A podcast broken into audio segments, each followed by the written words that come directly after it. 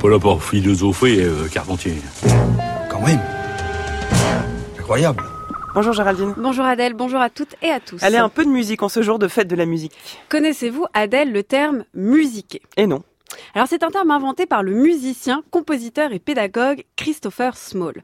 Disparu en 2011, il a publié plusieurs essais, dont celui-ci qui paraît aujourd'hui en français à la rue musicale et qui porte donc pour titre ce néologisme musiquer, de l'anglais musicking.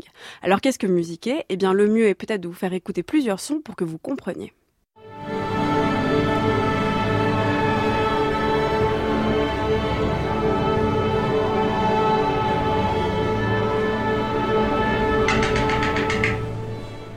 Quel rapport y a-t-il entre un orchestre qui s'accorde avant un grand concert classique et ça?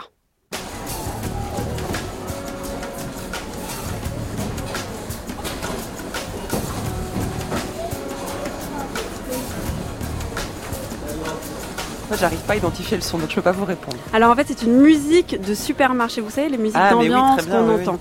Alors, quel rapport y a-t-il entre le concert classique, cette musique de supermarché, et puis enfin ça?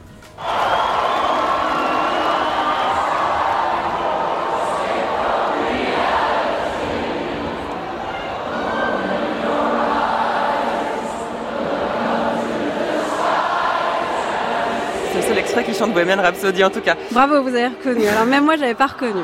Donc, quel rapport y a-t-il entre une musique d'orchestre, une répétition d'orchestre, une musique de supermarché et un concert pop où tout le monde chante et scande en chœur la même chanson?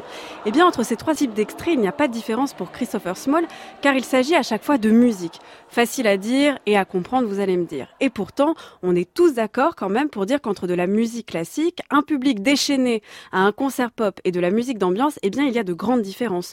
Le public n'est pas le même, l'écoute et l'attention ne sont pas les mêmes, la musique elle-même n'est pas la même.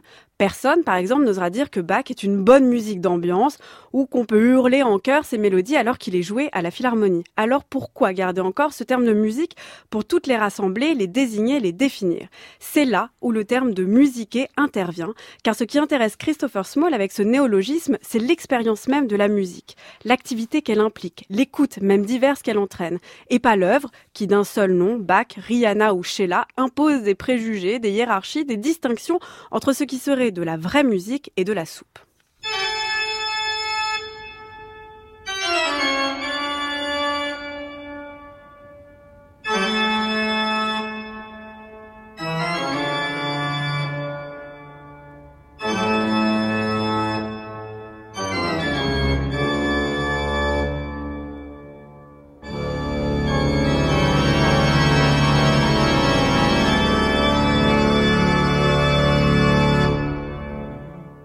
Que se passe-t-il quand on écoute du Bach ou quand on écoute on peut penser à du Rihanna ou du Sheila ou autre. Est-ce qu'on musique comme le dit Christopher Small? Et qu'est-ce que ça veut dire alors musiquer?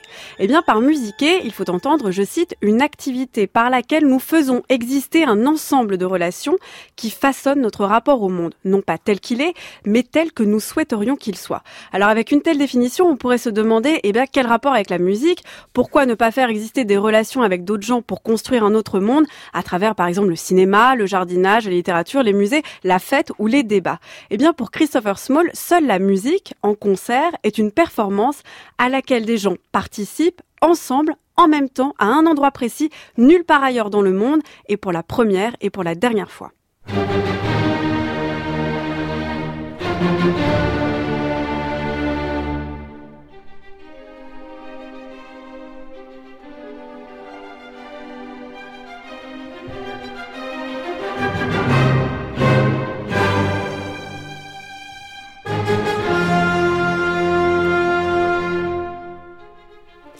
Comment la structure d'une salle de concert influence-t-elle notre écoute? Comment construit-on ensemble la signification d'une œuvre musicale? Comment le concert a-t-il quelque chose du rituel avec ses codes, ses usages et ses partitions? Comment chaque représentation est-elle un art de la représentation justement tel du théâtre, du jeu, du drame? Ou encore comment chaque interprète donne à entendre un Beethoven à chaque fois unique. Telles sont les différentes facettes du fait de musiquer, c'est-à-dire, je le rappelle, du fait de faire exister un ensemble de relations qui façonnent notre rapport au monde tel qu'on aimerait qu'il soit, c'est-à-dire encore du fait de donner naissance à un collectif qui dessine alors un nouveau monde. La théorie est bonne et elle marche pour n'importe quel chanteur et chanteuse, mais encore une fois, il n'est question que de Beethoven ou de Bach dans ces pages et dans ce qu'on a entendu.